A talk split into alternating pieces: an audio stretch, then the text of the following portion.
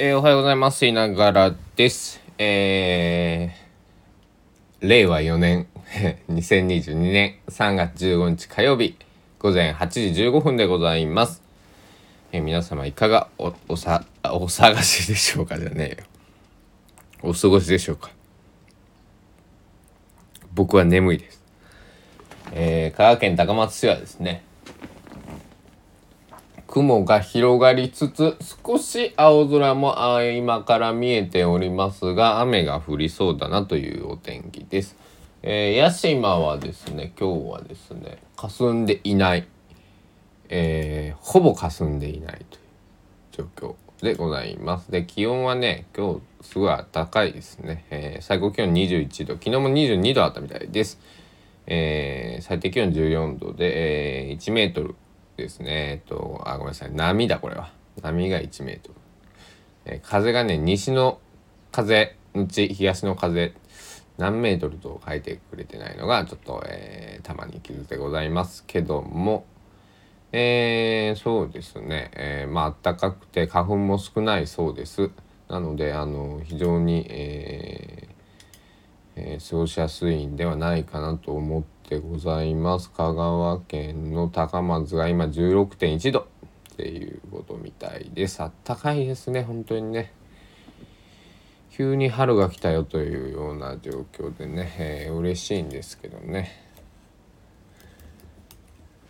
嬉しいけど急に来たね。ほんと急に来るよね。あのなんかなんやろ。えー不幸と春が 急に来るなんちゃって、えそんなろくでもないこと言うなっていう話なんですけど、えーいやそれぐらいね急に来ましたよね。えー今桜の開花予報を見てるんですけど。えっ、と四国一番近いところで高知が3月21って出てますね、えーもうちょっとこの全国詳しくちょっと高高松はないのかっていう、えーあるそうです、えー四国。高松3月26満開予想4月の1日、うん、いい頃合いですね、えー僕はえー香川の桜といえば、えっと、まあ栗林公園とあれはな何の井街道って読むんだろうね。鹿の井街道？鹿にひらがなのと井戸の井で、えー、街道海水。ねなんかね川があるんですよ。川というかね排水えーとね排水なんか川だねあれはね。うん。鹿の井出ずでで出水みたいななんかそんな名前のとこがあってえーっとね、えー高松市太田。えーあれはねサンフラワー通りって言うんですけど、えーサンフラワー通りにある、えー手打ち麺や大島あたりといえば、えー、分かる方は分かるかもしれません。太田の、えーサンフラワーのねあのースタバとか、えースシローとか、えーあるところらへんですね、えー、琴電の太田駅が、えー太田駅から徒歩、えーまあ3分から5分ぐらいかな。5, まあ、5分ぐらいだったらいけるかなと思うんですけども、えーそういうところの桜がねとても、えー身近だと、えー綺麗かなと思います。あそこよねあの玉門城旧高松城。玉門城じゃないえー玉門公園だな。旧高松城、えーも、えー桜が確か綺麗なはずで僕玉門公園のね桜はね見に行ったことなくて玉門公園通ったことはあの行ったことはあるんですけどなんか23回行ったことあるんですけどえっと桜見に行ったら全然咲いてなかったっていうねあの失敗をして,、えーしてしまったことがございます。えー今年はね、えーまあ行ってみようじゃないかと、えー思ってございますがうん。そうですね。そうですね。あの僕思うんですけど今のねえっ、と僕29歳でえっ、とレペゼンゆとり教育なんですけどえっ、と最近の、うん、この間のね工場高松のえっ、と卒業された3名の方インターン生の方もそうだったんですけど Z 世代がっていうワードが出ていてああもう俺たちゆとり教育の世代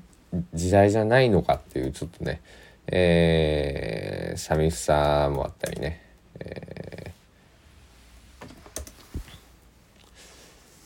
ーえーゆとり教育は87年1987年から2004年生まれのことを指しますがって書いてますね。なのでまあ2004年生まれだから今が18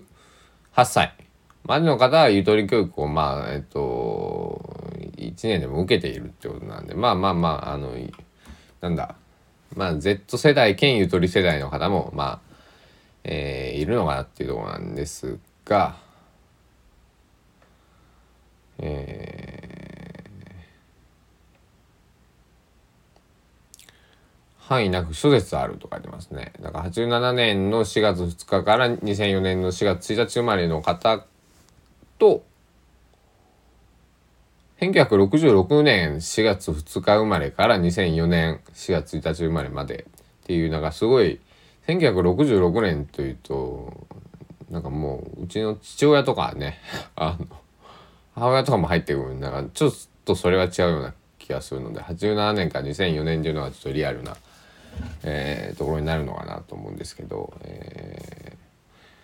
まあ、どこからね、まあ、ゆとり教育とするのかっていうまあまあまああのでいくとうんと半ドン。皆さん半ドンってわかりますか？僕もあの知らなくてね半ドンはえっと78年前にねあの僕が世話になった小松の親父ってあの小松さんっていうあのコーチのね小松ちゃんっていうんですけどあの、えー普通のまああのおじさん おじさんっていうとちょっと語弊があるけどまあうちあの僕は親父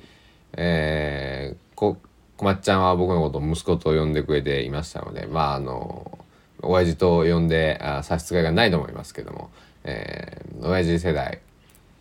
えー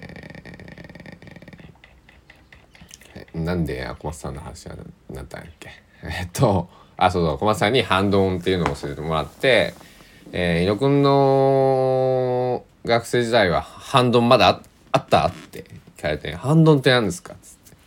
聞いたら、えっと、土曜日学校が、え午前中で終わることをハンドンって言うんだと。はい、あの小松さんはねえっとそういう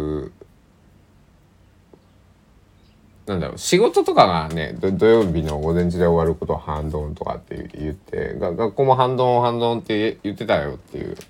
えーことだったんですけどもあの僕僕はあの半ドンしてたのは小1小2だけなんですね。だから小3以降はもう半ドンなくて土曜日完全休みだったんですけど。だからあの僕の2つ下えっ、と平成だから6年度生まれえー、94年度生まれの方から、まあ、小1の時からもう土曜日休みだったっていうことなんでだから僕の2つ下、えーが、えーなんだろうもうバキバキゆとり世代というかバキバキというかあのちょちょうど完全にゆとり世代なんじゃないかなと,、えっと思っています。だから僕は2年ずれというか、まあ、ずれっておかしいんですけどあのまあ僕ももちろんねその小学校3年からえっ、とはゆとり教育っていうものだったので、えーものすごくねあのなんだ。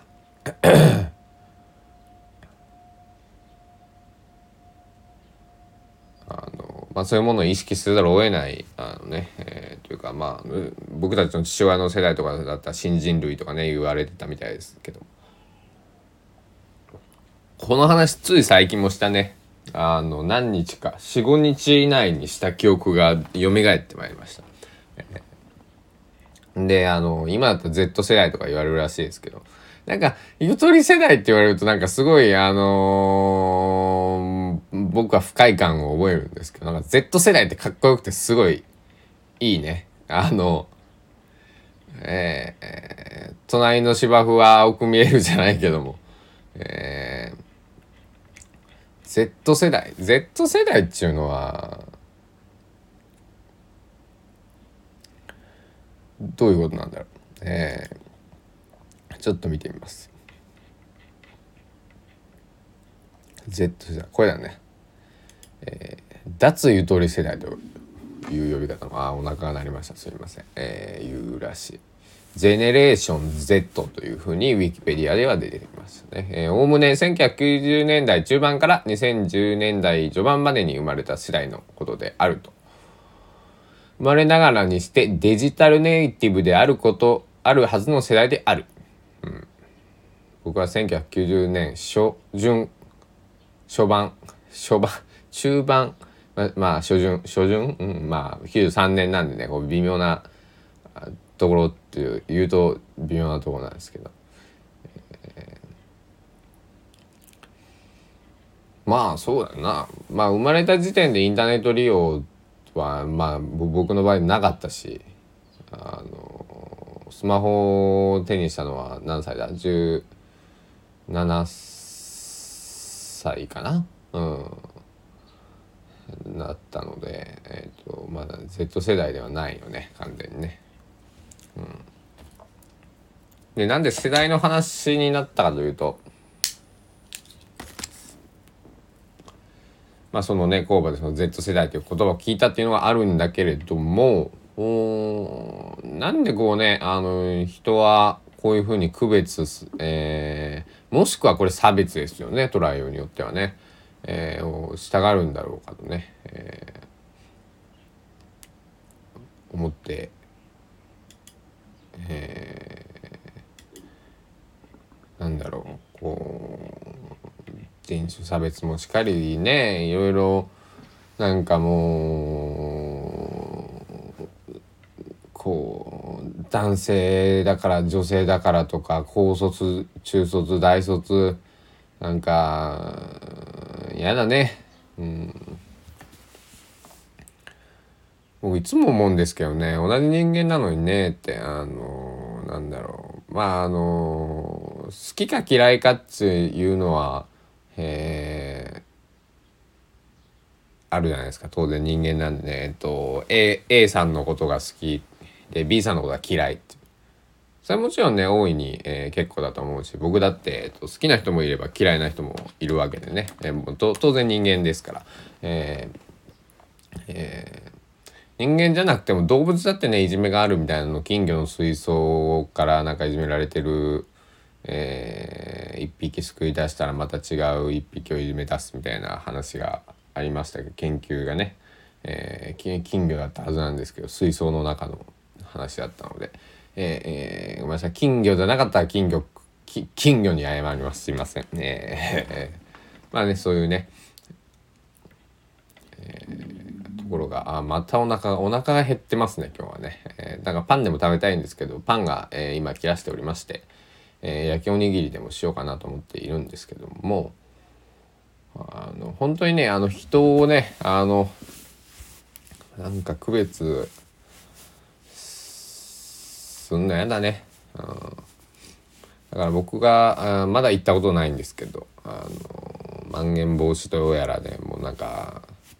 あのいろいろなんだ。あのどっかお店入るのもあの体温を測ったりそのすっごい嫌ですよね。あの熱がありゃ家で寝てるよっていうあの感じで僕は思うんですけどあの元気だから出てきてんだよとかねあのまあ病院とかねその医療機関に行く場合はしょうがないと思うんですけどあのなんだなんだろうね、まあ、熱があってもおっとお腹がすごいなりますねこれね。おっと僕のいながらビートが 炸裂しているという。えー、まああれなんでしょうねけどねあの40度熱があっても映画が好きな人は映画を見るのかなまあそう言われてみるとえー、例えば僕が大好きなミュージシャンのこの前山源さんのライブ行きましたけどじゃあ今ね37度5分以上あったら入れませんみたいになってますけど8度あったら、うん、行かないよね。うん解熱剤とか飲んでいく人もいるのかもしれないけど、うん、なんだろうねまあ僕はなんか性善説を信じてしまう方なんであのはいえー、何の話をしていたのかよく分かんなくなってきましたけどまあいつものことですよ。えー、今日はちょっと長めに話しちゃおうかな。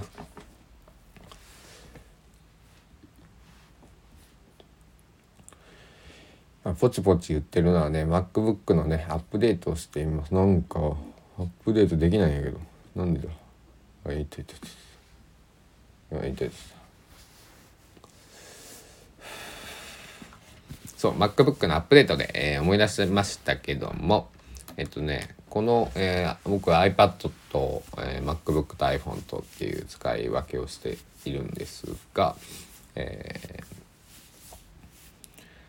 そのユニバーサルコントロールって機能が、えっ、ー、と iOS、えー、これはなんぼだ？新しいのがまあ新しい iOS14 ん？14じゃねえな。10ちょっと待ってくださいね。14じゃない。もっと言ってますよね。えっと15.4 15.4にアップデートすると iPad と MacBook で同じマウスとキーボードでこう行き来できるっていうユニバーサルコントロールっていう機能が、えー、やっと新登場するよと。えー、当初はね昨年の秋、えー、の iOS15.0 の時に、えっと、出るよってなってたんですけどちょっと延期になっていて、えついに登場してくると。で、えー、最近ねこの自宅、まあ、最近というか えっとえー、自宅でねお仕事されてる方で、えっと、MacBook のサブディスプレイにね、まあ、サイドカーっていう機能があって、えっと、iPad をサブディスプレイにできるよとかね、えー、逆に iPad のサブディスプレイに Mac を使ったりとかもできるんですけど、えっと、そういうのをね、えーやられている、えー、方も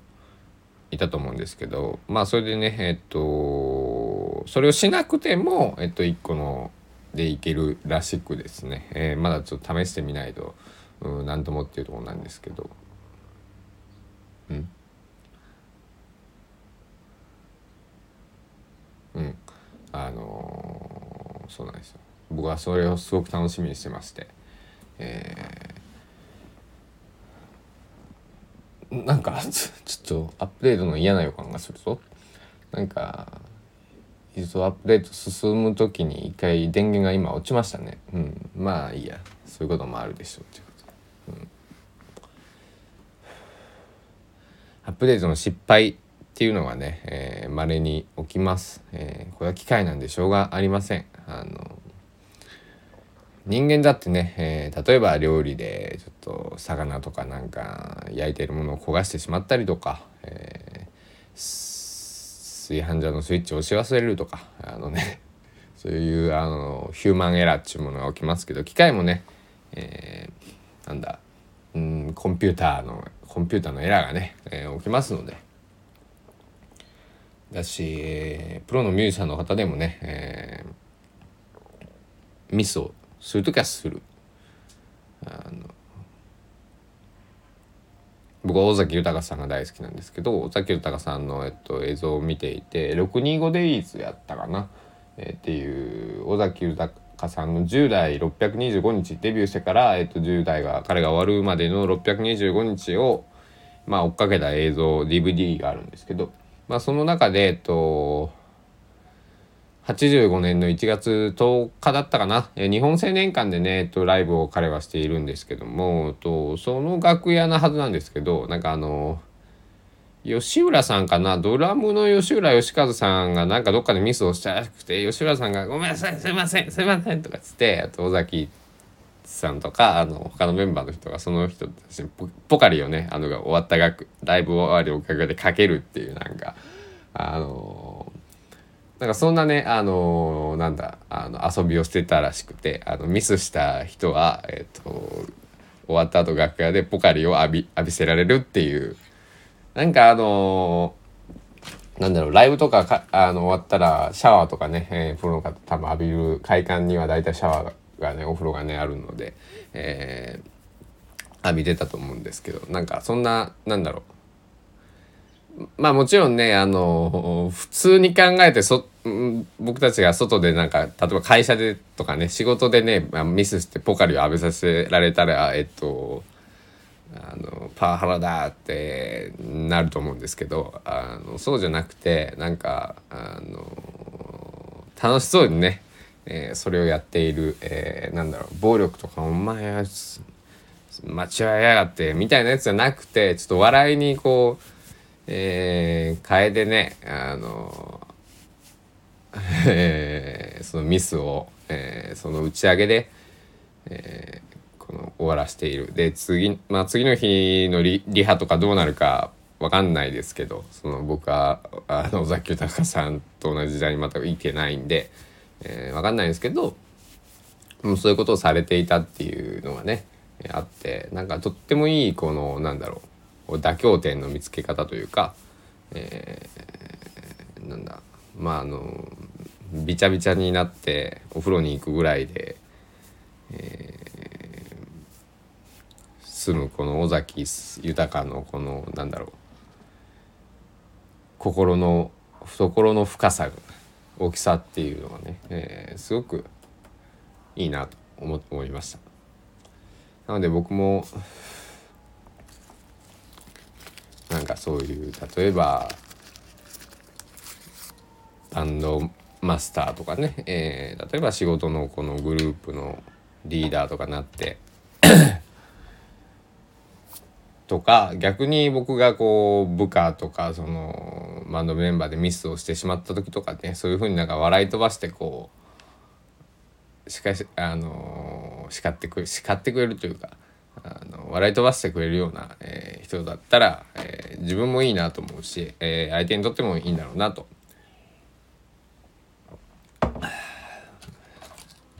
まあ人それぞれだからね、えーちんと指摘してくれとかねいう人も多分いると思うんでそこはそれはそれなんですけどなんか MacBook のアップデートってめちゃくちゃ早いですねなんかもう終わりそうあの iPad とか iPhone って結構そこそこなんか時間かかる僕イメージなんですけどあと12分って出ましたね。えー、えー、M1MacBook Air の、えー8コア CPU、8コア GPU、えー、RAM が16ギガ、ストレージが512ギガ、えー、のシルバーを僕は愛用しています。はい。この、えっ、と、Apple の整備済み品を僕はいつも買うことにしていて、Apple 製品を買うときは、まあ iPhone 以外は。えーまあ、理由は、安く買える。15%、えー、普段のものより安く買えるっていうのと、やっぱり、あの何でしょうねあのもちろんなんか完全な新品でもいいんですけどあのやっっぱり整備済み品ってなんかこうなんだろう。あのそうやってアップルは安く売る代わりになんかこう機械を大事にしているというか、まあ、あのアメリカとかの企業なんでそのなんだろうリサイクル率とか結構見られるのがあの見られるからっていうのもあるんでしょうけどあとアップルさん返品がね2週間以内だったら比較的自由に、えー、使っててもあ気に入らない返品っていうのができると思うできるはずなんで。そういうものをねもう一回ねリチェックして、えー販売しているっていうね、えー、リリユースリユース？リセール、えー、そういうのは僕はね、えー、そういう、えー、アップルさんの精神が好きで、えー、買ってます。はい。あもちろんね、えーと、第一には安く買えるっていうのはやっぱりね同じものを安く買える、えー、そして、えー、新品の商品と同じ保証がついてますなので、えっと、アップルケアプラスにも入れるしえっとねいろいろ諸条件は同じなんですが箱だけね違うんですよね。なのでえっともしこうあの何年か使って、えっと、買い替える時に旧製品を売るって方は、えっとまあ、箱が違うんでこれは整備済み品として買いましたよっていうのは分かっちゃうので、えー、まあそれが嫌だって方はね、えー、あれなんですけど別にそれで買い取り価格とか下がるんかな？僕まだ整備済み品を買い出してそのアップル製品を売ったことはないのであのちょっと分かんないんですけどあのパソコンはね僕 MacBook これ1台目なんですよ。初めてなんですよね。あずっと Windows 使ってて。でえっと iPad は、えっと、123代目なんですけど1台目は、えっと、弟にあげたし2台目も、えっと、iPad Pro 9.7インチの初代をまだえっとえー、寝る時に YouTube 見る専門で使っているので、えー、手元にある、えー、この iPad Pro 何年経つんだ？2017年のじゃじゃ16年の9月ぐらいに買ったんで78911年と5年半ぐらい使ってますね。うん。確か8万円ぐらいで買ったと思うんですけど。5年半もねあのなんだろう。あの重たいアプリとかを使っちゃうとえダメです。あの、重くなります、めちゃくちゃ。けど、あの、YouTube を見る、えー、とか、配信、その、えー、プライムビデオだったり、Netflix だったり、そういうものをね、えー、見る、ほぼほぼ99%それにしか使ってないので、えー、それで使うのにはね、あの、十二分にまだ、え使える。ただ、バッテリーがね、えー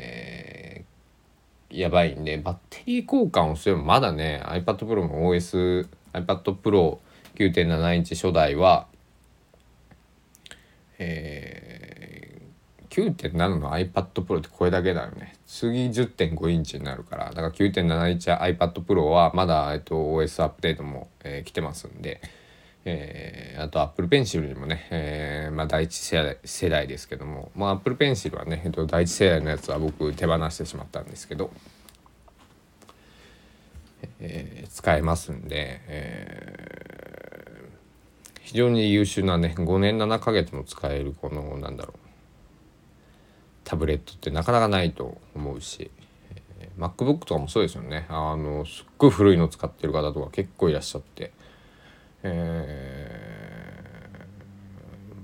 ー、なんかアップル製品の息の長さっていうのは僕非常に、えー、尊敬に値すると思っていてなんか楽楽器とかね僕一番古い今楽器が、えー、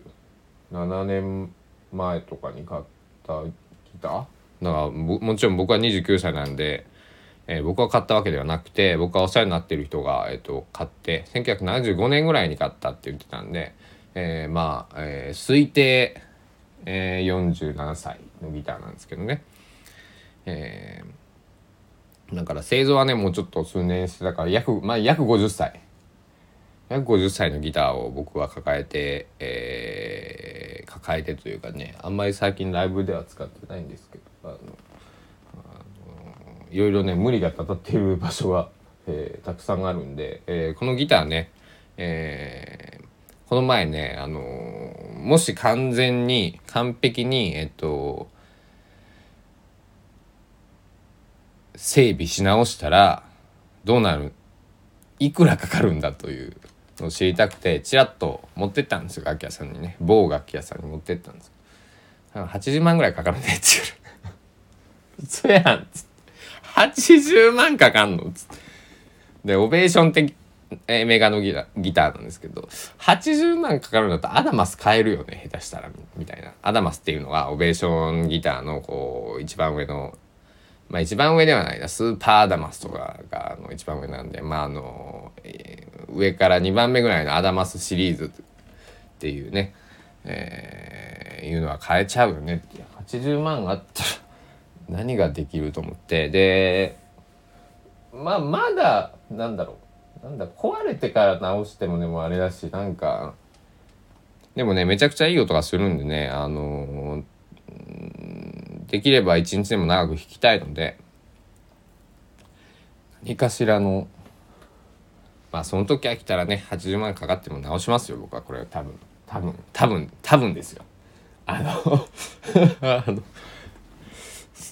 他のギター買うかもしれないですけどまあ少なくとも手放すことはないでしょうね。あの僕が生きてる間、うん、だからボロボロ